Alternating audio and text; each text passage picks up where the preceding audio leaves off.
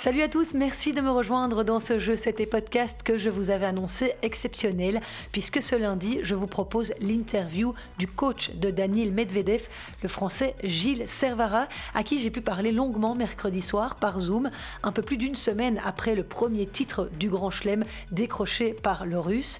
Gilles Servara nous parle de cette victoire tant attendue, de l'équipe qui entoure Daniel Medvedev, de sa relation avec lui, de son approche avant la finale de l'US Open face à Novak Djokovic. Plein de choses super intéressantes. Et alors en fin de podcast, après cette interview, eh bien, je vous proposerai quand même un très bref résumé de ce qu'il s'est passé cette semaine sur les circuits ATP et WTA. Et vous entendrez aussi comment se porte Roger Federer. Il était à la Lever Cup ce week-end et s'est confié pour la première fois après ses nouveaux soucis au genou. Merci en tout cas d'être au rendez-vous. Si vous appréciez mon podcast, c'est toujours un gros coup de pouce pour moi. Si vous le partagez, venez me rejoindre sur les réseaux sociaux, Instagram, Twitter, Facebook. Je vous souhaite une excellente écoute.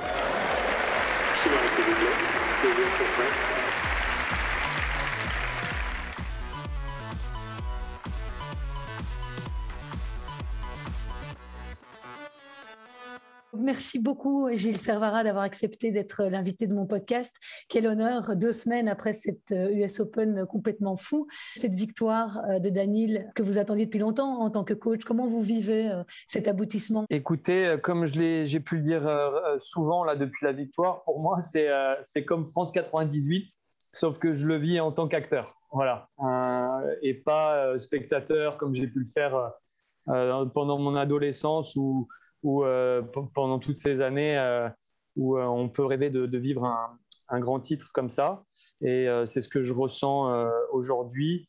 Et dans notre parcours, effectivement, c'est, j'ai envie de dire, une montée en puissance qui se fait par étapes, avec des évolutions, je vais dire, qui arrivent en temps voulu, parce que avec Daniel, les choses se font difficilement et facilement en même temps. Voilà, on pourra peut-être en parler euh, plus, plus, loin dans l'interview, dans mais euh, le sentiment que j'ai, c'est qu'on suit un processus. Voilà. On a la chance avec l'équipe, c'est que euh, bah, Daniel est un joueur exceptionnel qui, qui permet de, de, de, rendre ce travail et ce processus, enfin, de, il permet de le concrétiser, évidemment justement, parlez-nous un petit peu de cette équipe qui l'entoure, parce que voilà, on vous connaît. Euh, on sait qu'il est accompagné d'une coach mentale depuis euh, un bon moment, une psychologue qui est également française. Euh, quelles sont les autres personnes qui, vous entourent dans cette équipe? Alors en fait, on est, on est quatre, notre noyau dur est, de quatre personnes, quatre Français. Ça a commencé avec moi. en même temps, il y avait le préparateur physique parce que à l'époque, on intervenait dans le, dans le centre que j'avais co-créé à l'époque. Euh, avec Jean-René Linard euh, Voilà, c'est ça avec Linard. Et ensuite, euh, à ça, j'ai constitué, j'ai fait rentrer deux autres personnes. En premier, ce fut Yann Lemeur, qui est un sport scientist, et ensuite Francisca Dosé, qui est donc son accompagnatrice et psychologue. Et tous l'accompagnent sur les gros tournois comme les grands chelems, vous êtes tous présents? Alors non, on n'est pas tous présents. Euh, pourquoi? Alors c'est moi donc qui voyage le plus souvent et Francisca qui l'accompagne euh, aussi euh, pour des raisons diverses. C'est que à l'époque du, centre, le préparateur physique ne voyageait pas et moi je fais aussi de la préparation physique et en tant que chef d'orchestre, on a un processus de comment dire de communication et d'entente qui fait que les choses coulent, circulent bien comme ça. Maintenant, euh, on fait en sorte qu'on puisse euh, partager des, tournois euh, un peu en équipe pour, que, bah, pour que tout le monde puisse être là sur les tournois.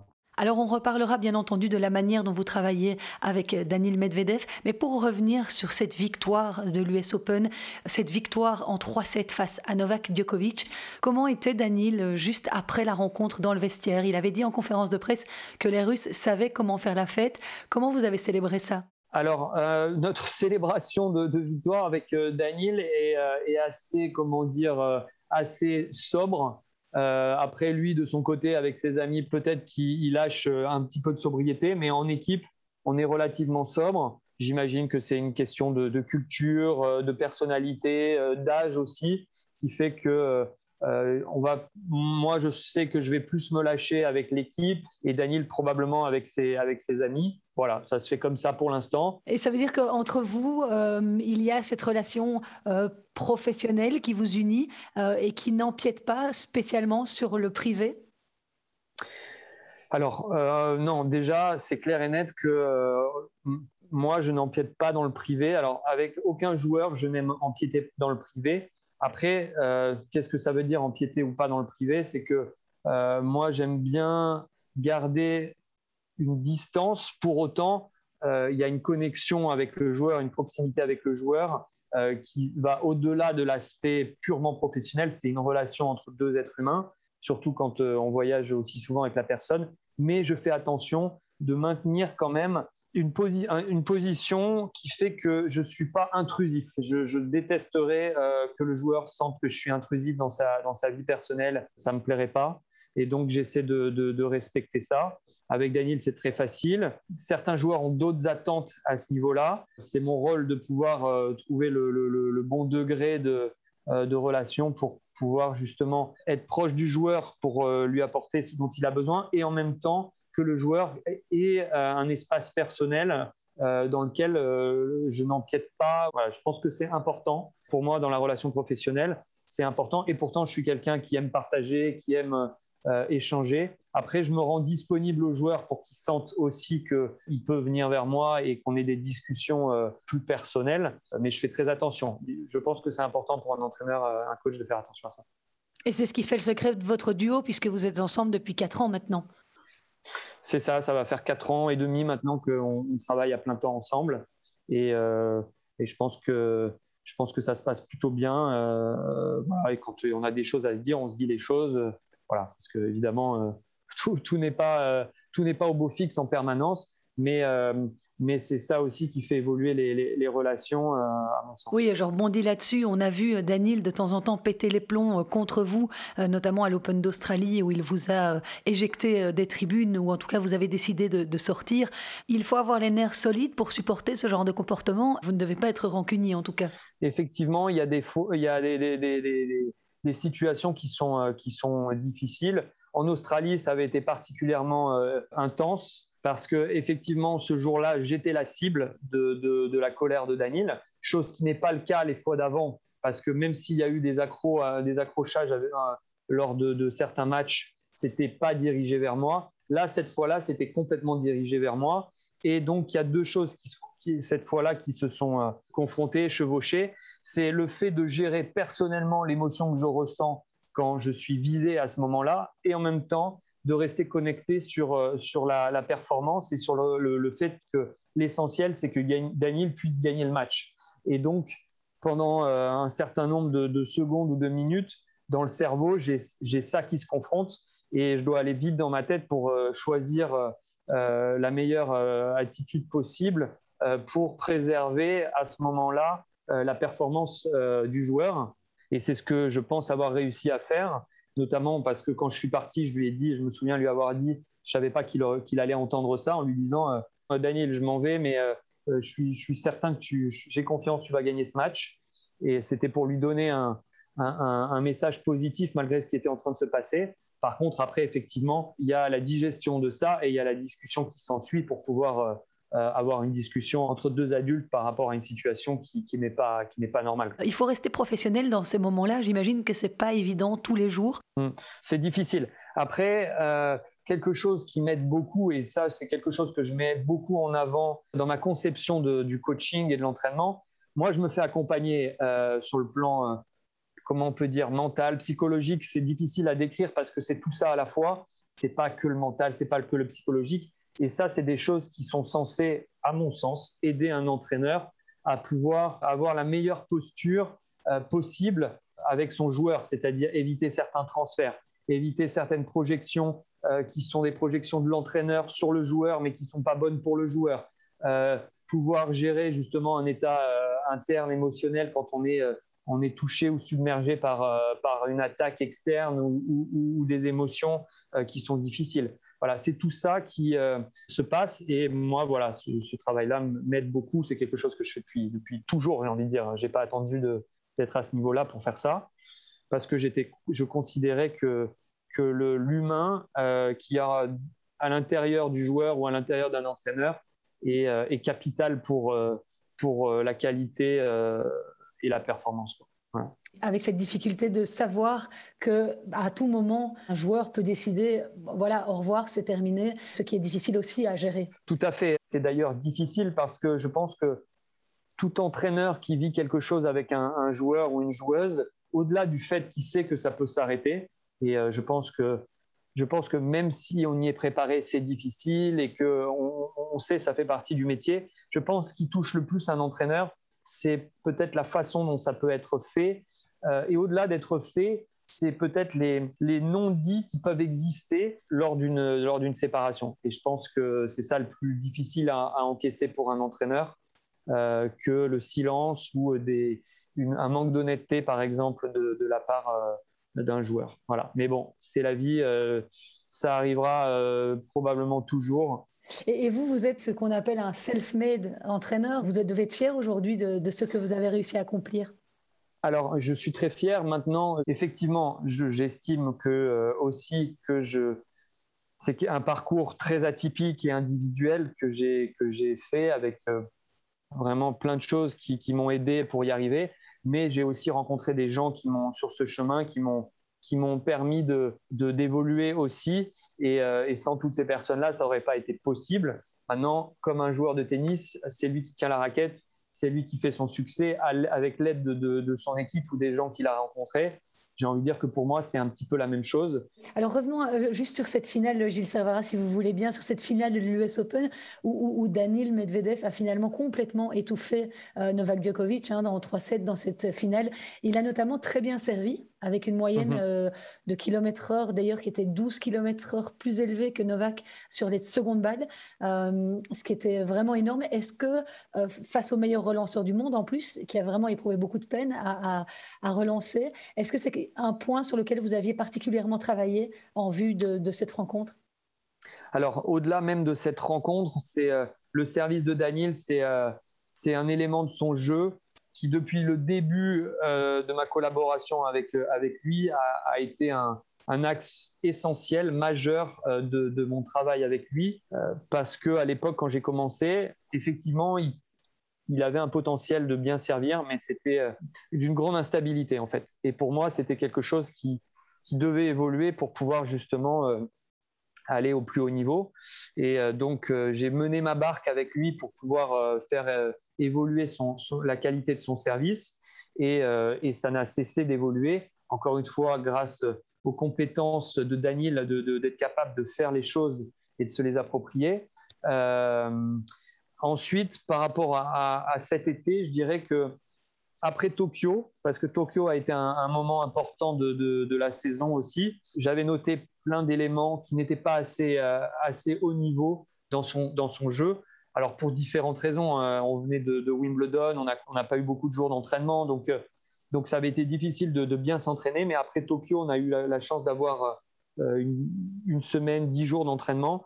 Et effectivement, le service a été un, élément de, travail quotidien pour, euh, pour lui l'amener à, à, retrouver ou à trouver un haut niveau. Je me souviens d'une anecdote à, Daniel à, la suite de, son tournoi à Tokyo et je lui disais mais Daniel parce que souvent il me dit euh, il me dit non mais je fais tout pour y arriver mais ça va pas c'est les, soit les balles la raquette ou bah j'essaye mais ça veut pas et je lui dis attends Daniel arrête de me raconter tes salades tu dois être capable, euh, avec ton service, de la mettre euh, de, comme un sniper qui, a une, cible, une target qui touche 8 euh, fois sur 10. Les où tu veux, Tu veux, Où tu veux. Les meilleurs au haut niveau, ils sont capables, sur commande, d'aller toucher la cible qu'ils veulent quand ils veulent.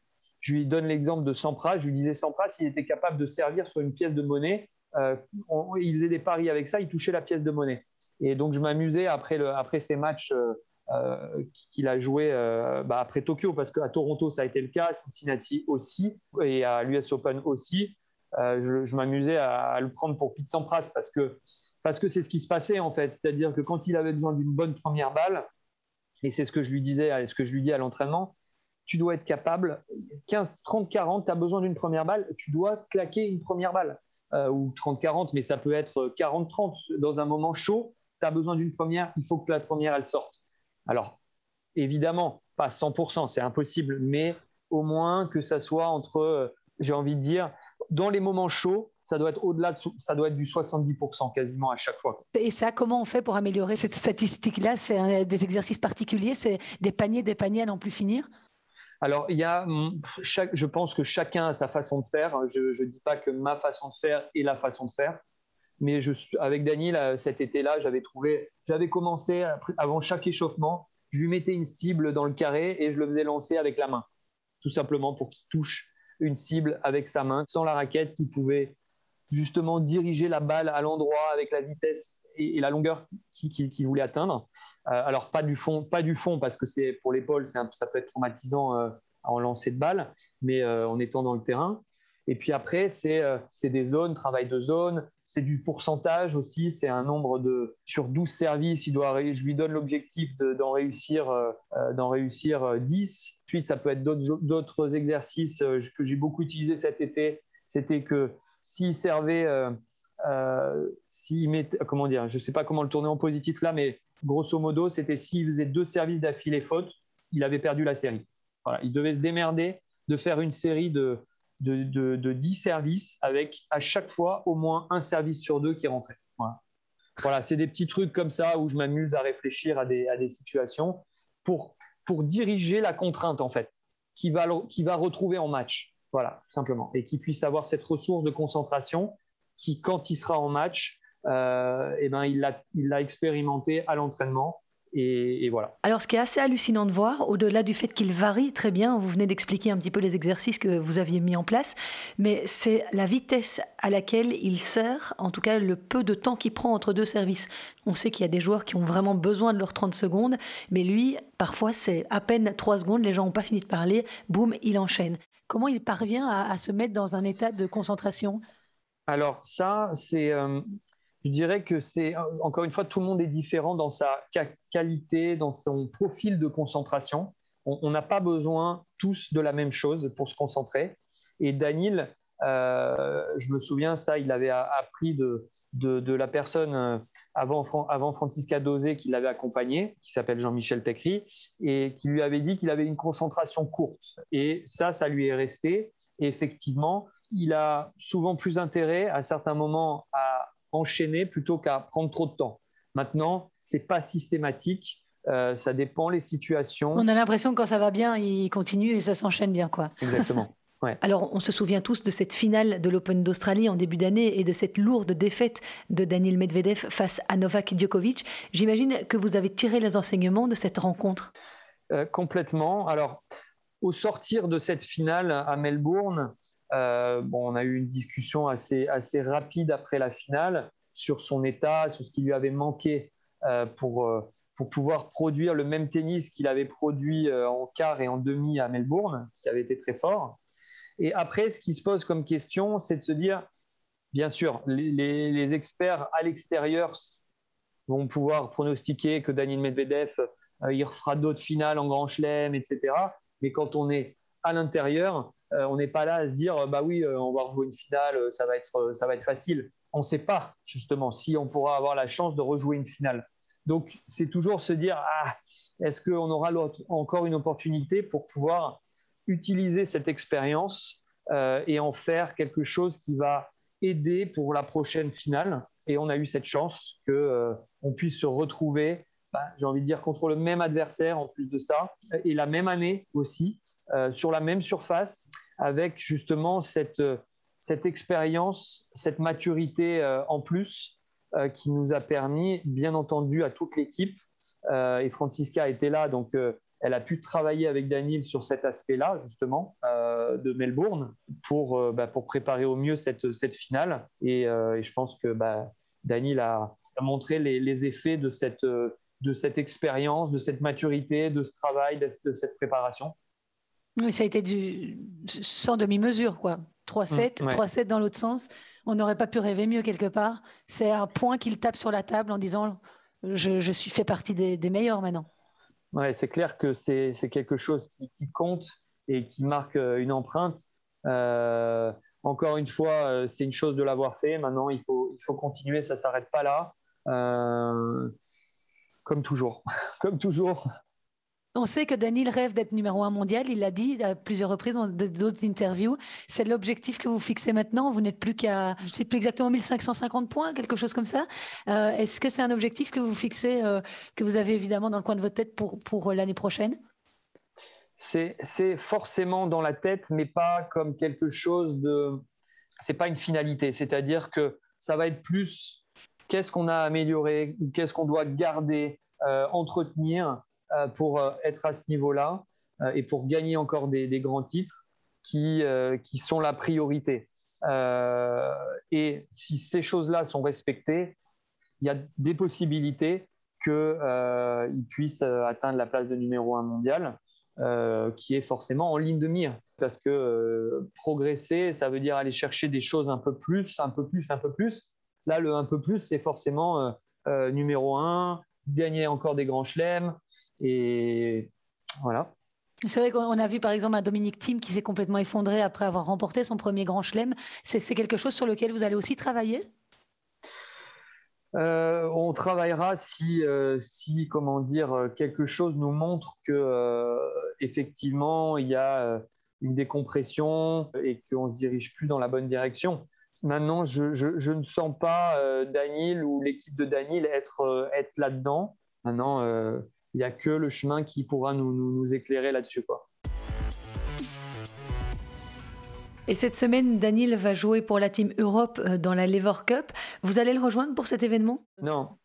Moi, je ne le rejoins pas à la Lever Cup. Je le rejoins le lendemain de la Lever Cup pour Indian Wells. Là, il est avec, euh, avec ses coéquipiers et, et euh, voilà, c'est une compétition un peu particulière. Donc, c'est, ça représente, comment dire, un événement différent du, du circuit euh, quotidien. Il prend ça plus pour le fun euh, Il prend ça avec sérieux, mais effectivement, l'atmosphère est, quand même, euh, est quand même différente. Ils sont en équipe, ils vont pouvoir partager des choses, expérimenter d'autres choses. Donc, je pense que de toute façon, ça peut être quelque chose de, de, sympa et que Daniel peut se faire entraîner par les autres justement pour s'éclater en équipe, quoi. Et, il va retrouver un certain Stefanos Tsitsipas. J'imagine que vous avez dû avoir euh, écho euh, de ce qu'il a dit en interview euh, hier ou avant-hier. je cite pour mes auditeurs, donc ça me surprend que Daniel Medvedev parvienne à avoir de tels résultats en pratiquant ce style de tennis. Je ne dirais pas que son jeu est ennuyeux, je dirais qu'il est unidimensionnel. Quelle est votre réaction par rapport à ça? C'est comment dire, il a dit ça ces, ces, derniers jours ou il y a longtemps? Non, c'était il, il y a deux jours il y a deux jours, bah, j'ai envie de dire, alors la réponse que j'ai envie de faire, c'est bah, tant mieux qu'ils ne comprennent pas le jeu de Daniel. Ah non, c'est vrai, vous n'avez pas vu euh, passer ça? Non. Ah, j'ai pas vu passer. Bah, au moins, je vous apprends quelque chose, c'est chouette. exact. ouais, non, voilà, Tant mieux, c'est une bonne chose si, euh, s'il pense euh, ou s'il s'ennuie quand il joue Daniel ou si il, ressent que son jeu est unidimensionnel, tant mieux qu'il le pense longtemps alors. Alors, on sait que Daniel est un joueur sur surface dure, euh, principalement, hein, qu'il est surtout fort sur cette surface, qu'il n'aime pas forcément la terre battue. Vous allez devoir lui faire manger euh, pour qu'il adopte cette surface. Comment, vous, comptez euh, aborder les, mois qui vont arriver sur terre battue Parce qu'on sait, il a déjà déclaré ouvertement qu'il n'aimait pas cette surface. ça dépend les jours. Non. Comment je vais aborder ça? Et on, verra, on verra l'année prochaine. Alors, sur le plan de l'entraînement, euh, il y aura des choses à, comment dire, à, rajouter peut-être, à modifier, même si au-delà de l'entraînement, je ne pense pas aujourd'hui que ce soit la, clé de, la, progression, l'entraînement sur Terre, parce qu'on a balayé un certain nombre de, méthodes sur, Terre battue euh, pour euh, faire en sorte que Daniel se prépare bien sur terre battue. Et c'est pas de là qu'est venue la, le, comment dire, la faille. C'est plus dans, l'approche de, Daniel euh, par rapport à la surface. J'ai bon espoir que le résultat qu'il a fait l'année dernière à Roland Garros puisse l'aider. Et on fera, on fera avec tout ça pour, pour évoluer, pour faire en sorte qu'il il grandisse mentalement dans son approche sur la terre battue pour se rendre compte qu'il euh, a des choses à faire, certes de manière moins, peut-être moins efficace ou, plus, plus laborieuse que, sur dur, mais il a quand même des choses à faire. Si les choses à faire pour lui, c'est de, de, faire que quart de finale à Roland Garros, eh ben, faisons quart de finale à Roland Garros, mais avec au moins avec cette, cette mentalité où on n'est pas là à, chaque match ou à chaque euh, minute à se dire ah putain il y a l'histoire de la terre battue qui, revient euh, sans cesse et qui, euh, et qui freine et qui empêche le travail de s'effectuer et la progression de s'effectuer et de s'accrocher à des, à micro à des micro réussites pour pouvoir les ancrer, les rendre plus fortes, les, optimiser, les grossir, etc., etc. Là, on n'a pas eu la chance cette, année de, pouvoir euh, avoir ce, genre de, de, situation euh, sur terre battue avec Dani. Parce que Sharapova n'aimait pas non plus jouer sur terre. Il y en a tellement qui n'aimaient pas jouer sur terre. Il y en a tellement qui n'aiment pas jouer sur dur et qui sont aussi capables de faire des résultats. On le sait, c'est une question. Encore une fois, c'est pas pour dire que le joueur, quand il exprime que, euh, parce que quand il exprime ça, il exprime des choses qui sont difficiles pour lui et il faut le respecter, il faut l'entendre. Et ça, il ne faut pas le, minimiser ou le, ou le, comment dire, le dénier. Mais au-delà de ça, on peut quand même faire certaines choses. Et en plus, là où vous vous trouvez, puisqu'on sait que Daniel habite une partie de l'année en France, ou en tout cas la majeure partie de l'année en France, on va, on, va en profiter pour parler de David Goffin, qui habite à Monaco, pas très loin. Est-ce que euh, vous avez l'occasion de voir euh, David, de vous entraîner avec des gens comme David Dimitrov, euh, qui, qui habite aussi à Monaco? Tout à fait, ça nous arrive de, de nous entraîner. Alors, avec Grigor, pas trop. C'est pour différentes raisons. C'est souvent euh, le calendrier, etc. Avec David, on s'est entraîné assez souvent. On a, fait euh, euh, vraiment quelques, bons entraînements. Je me souviens d'entraînement il, il, y a, deux ans sur terre battue, justement, avant. C'était avant Roland Garros. Tous les deux, ils s'étaient, déchirés. Ça avait été un, entraînement d'une intensité vraiment incroyable, avec des points particuliers, justement. Je pense que David, Daniel et, à l'époque son entraîneur Thomas Johansson s'en souviennent encore. Et sinon, on, s'entraîne avec eux, mais c'est pas systématique parce que moi j'aime bien euh, quand j'entraîne Daniel sur des périodes d'entraînement d'être avec des, juniors ou avec d'autres joueurs qui me permettent de, faire comment dire un travail spécifique, tandis qu'avec des joueurs pros, on est plus dans le comment dire des entraînements à base de points qui sont indispensables. C'est pas le c'est pas le sujet et ça arrive. Mais il y a des moments où c'est délicat pour euh, Daniel qui s'entraîne avec David. David a des choses à travailler qui ne sont pas les mêmes que Daniel. Moi, je ne vais pas dire à, David, écoute, on va faire cet, cet exercice, euh, ça arrange Daniel, pour toi, peut-être pas, mais bon, voilà, c'est plus par respect pour le, joueur, euh, le joueur pro que, que pour d'autres raisons. Pour le coup, David, il vit une année assez pourrie. Vous, le connaissez un petit peu Comment vous voyez les choses pour lui? Alors, je, je suis pas, je, le connais, mais je ne sais pas ce qu'il qu'il vit, donc euh, je peux pas me prononcer. Euh, ça serait, euh, ça serait vraiment mal placé de ma part. mais bon, ce que je peux lui souhaiter, c'est que il, retrouve ce qui faisait de, lui un enfer à jouer. Et voilà, j'espère pour lui, lui qui retrouve ça pour tout simplement son niveau de jeu et puis pour son bonheur, son bonheur interne de jouer au tennis et, de s'éclater comme il a pu le faire quand il jouait, il jouait bien au tennis. Dernière petite chose par rapport à, à Daniel, qu'est-ce que vous aimez le plus chez lui et qu'est-ce que vous aimez le moins? C'est un personnage assez mystérieux pour euh, le, grand public. C'est vrai qu'on ne le connaît pas bien. Il a l'air très drôle, beaucoup d'humour. Euh, comment, comment vous l'appréhendez au quotidien? Alors c'est une très bonne question. qu'est-ce que j'aime chez Daniel Son intelligence et sa, sa, faculté de sa faculté d'apprendre, sa faculté de de transformer euh, les choses euh, qu'il vit sur le terrain. C'est-à-dire, euh, il, voit des choses que je ne peux pas expliquer, que lui seul peut voir. Et, il arrive, avec ses qualités et ses défauts, à, produire un, tennis d'une grande, grande qualité. J'aime aussi son, son côté, justement, travailleur atypique. C'est quelqu'un, j'aime son côté atypique. Voilà. c'est quelqu'un de, de vraiment en dehors des, des, des, des, des schémas conventionnels.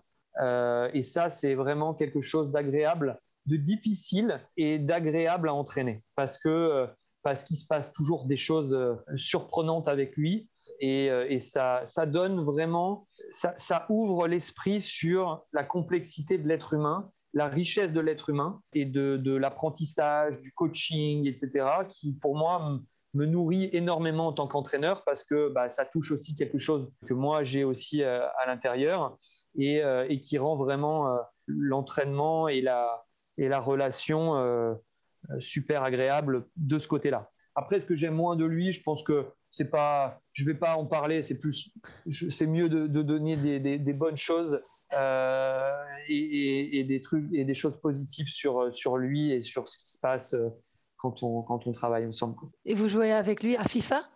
Non, à NHL. FIFA, je joue pas. Je joue à NHL, euh, le hockey sur glace, parce que moi, j'aime le hockey sur glace. Et euh, quand on a l'occasion d'avoir ce jeu euh, sur un tournoi, on joue. On joue. Et bon, il me bat facilement parce que c'est un expert des manettes, etc. Et moi, j'ai pas. Ça fait plus de 15 ans que je joue pas à, à la console, donc et en plus je connaissais pas la PlayStation, donc c'est compliqué pour moi. Mais à chaque fois, j'essaie de, de m'entraîner on fait une ou deux parties, il me bat et je lui dis Attends, Daniel, on reprend à la fin de la semaine. Et je m'entraîne et j'arrive à, l'accrocher comme ça. Et donc, c'est lui ensuite qui veut se réentraîner pour, euh, pour me mettre une, une raclée. Et donc, euh, donc voilà. Compétitif jusqu'au bout des ongles. Ouais, ouais. Alors avant de vous quitter, Gilles Servara, tout à l'heure, quand on était hors antenne, vous m'avez parlé de la Belgique et des liens qui vous rapprochent de notre pays. Est-ce que vous pouvez nous citer les gens que vous côtoyez ici? Alors, j'ai beaucoup de connaissances euh, en Belgique. Euh, la première personne à qui je pense, c'est Stéphane Watt, euh, que j'ai connu, que je connais depuis presque 20 ans. parce que ça a été à un moment donné l'endroit où je m'entraînais, il est venu entraîner et puis c'était un bon, un bon ami et puis il a joué en équipe avec moi dans le sud de la France.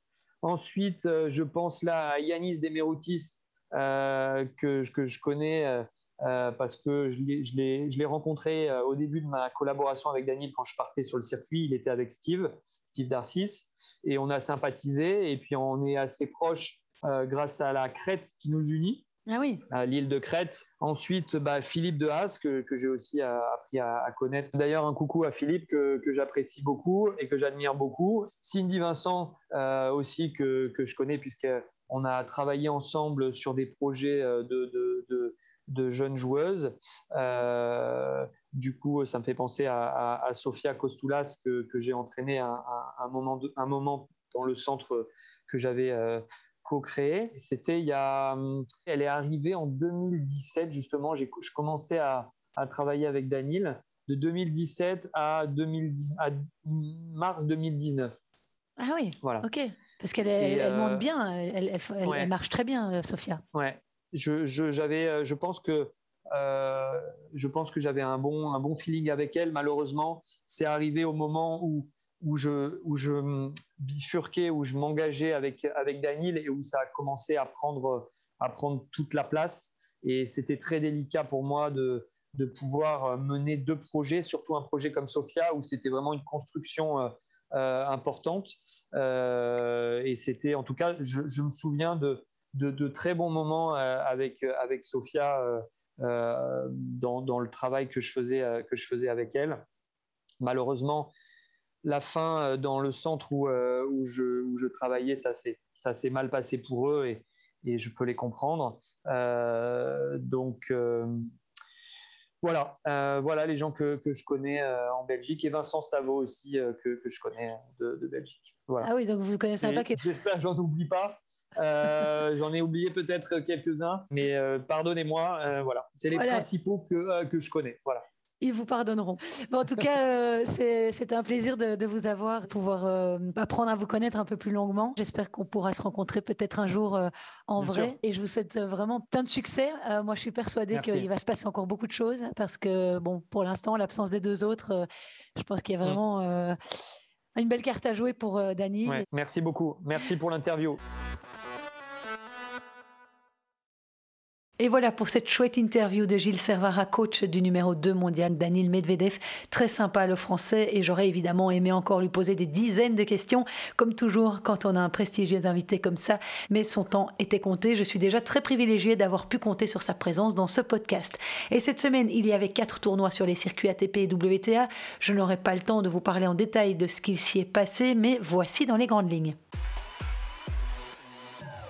Un quatrième titre en carrière sur le circuit ATP pour le Polonais Hubert Urcax, 12e au classement mondial. Le joueur de 24 ans a remporté le Moselle Open ce dimanche en France et il a même signé un joli doublé en raflant les titres en simple et en double. Il a battu en finale du simple l'Espagnol Pablo Carreño Busta 7-6, 6-3. Durant ce tournoi, le Polonais a successivement battu le Français Lucas Pouille, l'ancien numéro 1 mondial Andy Murray, l'Allemand Peter Gojowczyk et enfin Carreño Busta, le tout sans perdre le moindre set. Après avoir remporté le tournoi de Delray Beach et le Masters de Miami, le Polonais d'un mètre 96 s'adjuge ici son troisième titre cette saison. D'ailleurs, sur les quatre finales qu'il a disputées dans sa carrière, il les a toutes gagnées. Il s'était aussi illustré cet été en battant Roger Federer en quart de finale à Wimbledon.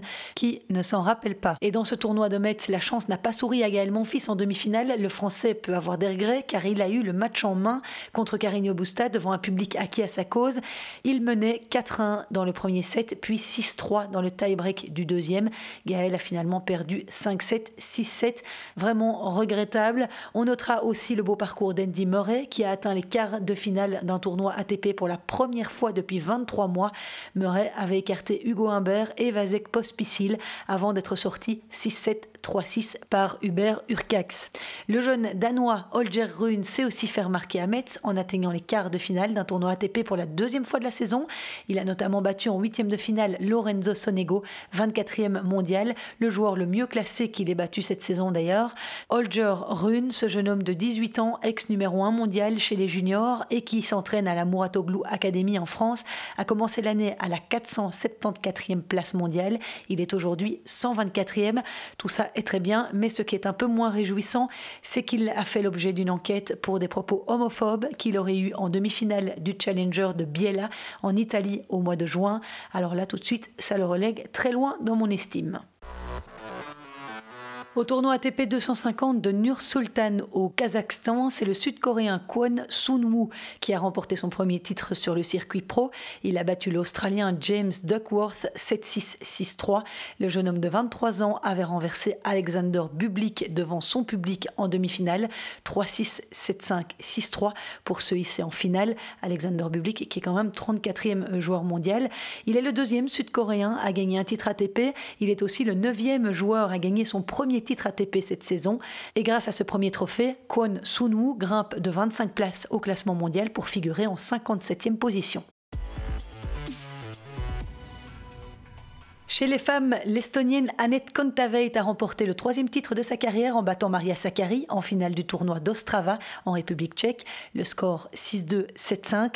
Kontaveit, 30e mondiale et ancienne élève de l'académie de Justine Hénin, a dominé une joueuse mieux classée qu'elle puisque Sakkari est 12e, comme la veille lorsqu'elle avait éliminé la tchèque Petra Kvitova, 10e mondiale, sur le score de 6-0, 6-4. C'était en demi-finale donc. Et comme à l'US Open où elle avait été dominée en demi-finale par Emma Raducanu, Maria Sakkari a manqué l'occasion de gagner un premier titre en 2021 puisqu'elle avait sorti la favorite de ce tournoi d'Ostrava, la polonaise Iga Swiatek 6-4, 7-5 en demi-finale samedi. À noter que cette demi-finale permet quand même à la polonaise Iga Swiatek de grimper de deux places au classement WTA ce lundi. Elle atteint donc le meilleur ranking de sa carrière en étant quatrième derrière Ashley Barty, Arina Sabalenka et Carolina Pliskova. Et durant cette semaine, Teresa Martinkova, invitée par les organisateurs, a réalisé une toute belle performance au premier tour. Menée 5-0 dans le tie-break du troisième set, elle a sauvé une balle de match pour éliminer sa compatriote Siniakova en plus de 3 heures de combat. Et puis le tournoi WTA 125 de Columbus aux États-Unis a lui été remporté par Nouria Parisas Diaz. Elle a battu la chinoise Wang Xinyu. Il s'agit du septième titre en 2021 pour l'Espagnol de 30 ans, son deuxième WTA 125 après Bastat. Elle compte 53 victoires cette saison pour 15 défaites et elle est passée du 233e rang mondial au 72e en 9 mois. Comme quoi, tout vient à point à qui sait attendre. Ce week-end, il y avait aussi la quatrième édition de la Lever Cup, ce tournoi mis en place par Roger Federer et son agent et ami Tony Godzik. Ce tournoi très bling-bling et très marketing. Il suffit de regarder les réseaux sociaux ces dernières semaines. Il y a eu des séances photos à n'en plus finir, des soupers de gala. C'est vraiment the place to be pour les sponsors. Et cette Lever Cup met aux prises six joueurs européens coachés par Björn Borg et six joueurs du reste du monde coachés par John McEnroe. La Lever Cup se déroulait à Boston aux États-Unis cette année et pour la la quatrième édition, l'Europe a conservé le trophée en ne laissant que des miettes à l'équipe du reste du monde. Score final 14-1. Dans cette équipe européenne, il y avait Daniel Medvedev, Stefanos Tsitsipas, Alexander Zverev, Andrei Rublev, Casper Ruud et Matteo Berrettini, soit six joueurs qui figurent dans le top 10 et qui ont gagné 17 titres en 2021, dont un Grand Chelem et 4 Masters 1000. Et en face, il y avait six joueurs qui avaient remporté deux titres ATP 250 en battant deux top 100 au total, soit Félix Auger-Aliassime, Denis Chapovalov, Diego Schwartzmann, Ray Liopelka, John Isner et Nick Kyrgios. La domination des joueurs européens a donc été logiquement écrasante depuis vendredi et reflète leur mainmise au sommet du tennis mondial, le tout sans le numéro 1 mondial Novak Djokovic, sans Rafael Nadal, out pour la fin de saison, et sans Roger Federer, récemment opéré du genou. Le Suisse a quand même fait une belle surprise aux joueurs et aux organisateurs en étant malgré tout présent dans les tribunes à Boston, un secret visiblement bien gardé, et pour l'occasion, il a pris le temps de répondre aux questions de Jim Courier suite à sa nouvelle opération du genou cet été. L'ex-champion américain lui a demandé comment se passait sa convalescence. Oui, ça a été une procédure compliquée de prendre cette décision juste parce que j'avais déjà subi une série d'opérations l'année passée, mais j'étais vraiment mécontent sur la manière dont les choses se sont passées à Wimbledon. Je n'étais nulle part près d'où je voulais être pour jouer au top niveau, mais j'ai juste fait de mon mieux. Et au final, quand on regarde, trop, c'était trop. Donc maintenant, je veux juste prendre les choses les unes après les autres. Je dois tout d'abord remarcher convenablement, puis recourir, puis travailler les pas de côté, et après seulement, je pourrai revenir sur un terrain de tennis. Mais cela me prendra quelques mois et après, on verra comment les choses iront l'année prochaine. Mais je dois prendre mon temps. Je ne veux surtout pas me précipiter parce que cela concerne aussi ma vie. Je veux être encore capable de faire tout ce dont j'ai envie. On n'est pas pressé ou quoi que ce soit. Je suis au bon endroit pour l'instant. Le pire est derrière moi. J'ai pris le temps et je ne sais pas. Je suis au bon endroit. Je suis vraiment heureux.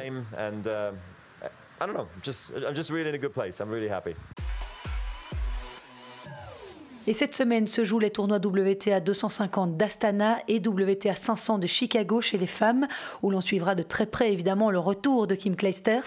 La limbourgeoise qui vit désormais dans le New Jersey a été invitée par les organisateurs puisqu'elle n'a plus de classement WTA. Elle jouera contre la taïwanaise Su Essier au premier tour. Elle est 97e mondiale, quart de finaliste à l'Open d'Australie en février, mais elle n'a plus vraiment brillé en simple depuis lors. Su Essier est aussi la partenaire de double d'Elise Mertens. En cas de victoire, Kim Kleisters sera opposé à Olga Govortsova, lucky loser dans ce tournoi. C'est pas le pire des tableaux donc pour Kim, qui n'a plus joué un match officiel depuis plus d'un an et son Back de 2020. Alors voilà ce qu'elle a déclaré à la presse. J'espère disputer le plus de rencontres possible. C'est la première étape, réhabituer mon corps à la tension des matchs. Ensuite, on verra. Il existe une possibilité pour participer encore cette année au tournoi WTA d'Indian Wells. J'ai eu l'occasion de m'entraîner avec plusieurs joueuses du circuit chez moi dans le New Jersey avant leur participation à l'US Open.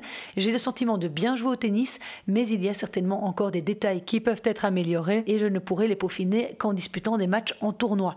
Kim Clijsters jouera d'ailleurs aussi aux côtés de Kirsten Flipkens en double.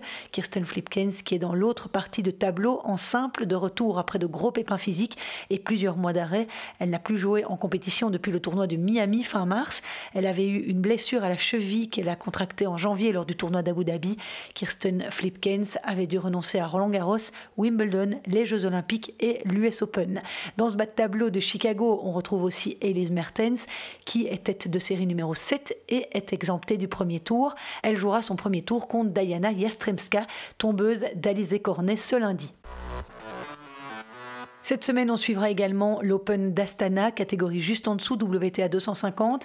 Et les affaires ont plutôt bien démarré pour l'instant pour Alison Van Oudvank, désormais 89e mondiale après une chute de 55 places ce lundi. La Belge a passé le cap du premier tour. En tant que deuxième tête de série, elle a battu la Kazakh Zibek Koulambayeva, 21 ans, 524e à la WTA et bénéficiaire d'une invitation. Victoire 6-3, 6-4. Alison Van Oudvank jouera en huitième de finale l'Allemand Anna-Lena Fritzmann. C'est programmé pour mercredi. Également engagée au Kazakhstan, Grete Minen, qui est passée devant sa compagne au classement mondial, puisqu'elle est désormais 76e. Elle doit affronter la Slovène Kaya Juvan, 20 ans, la joueuse de mon estimé consultant dans ce podcast, Philippe Dehaas. Grete Minen et Alison Van Oudvank sont associées en double et sont d'ailleurs première tête de série du tournoi. Chez les hommes se tiendront la semaine prochaine les tournois sur dur intérieur de Sofia en Bulgarie et extérieur de San Diego aux États-Unis. Roublev et Casper Ruud y sont les deux premières têtes de série. Il y aura aussi dans ce tableau américain Andy Murray, Andrei Roublev, Félix Auger-Aliassime, Ray Opelka, Taylor Fritz, Denis Shapovalov. Dans l'autre tableau, à Sofia, ce sera Yannick Sinner en tête de file et Gaël Monfils, tête de série numéro 2. Voilà, et après tous ces tournois préparatoires, les champions et championnes se retrouveront à Indian Wells pour l'avant-dernier Masters 1000 de la saison. Ça débute le 6 octobre je ne refermerai pas ce podcast sans souhaiter un joyeux anniversaire à Serena Williams qui a eu 40 ans cette semaine, comme Roger Federer d'ailleurs au mois d'août. Et non, ça ne nous rajeunit pas. Alors c'est pas comme si je connaissais Serena, mais bon voilà, j'avais quand même envie de lui souhaiter.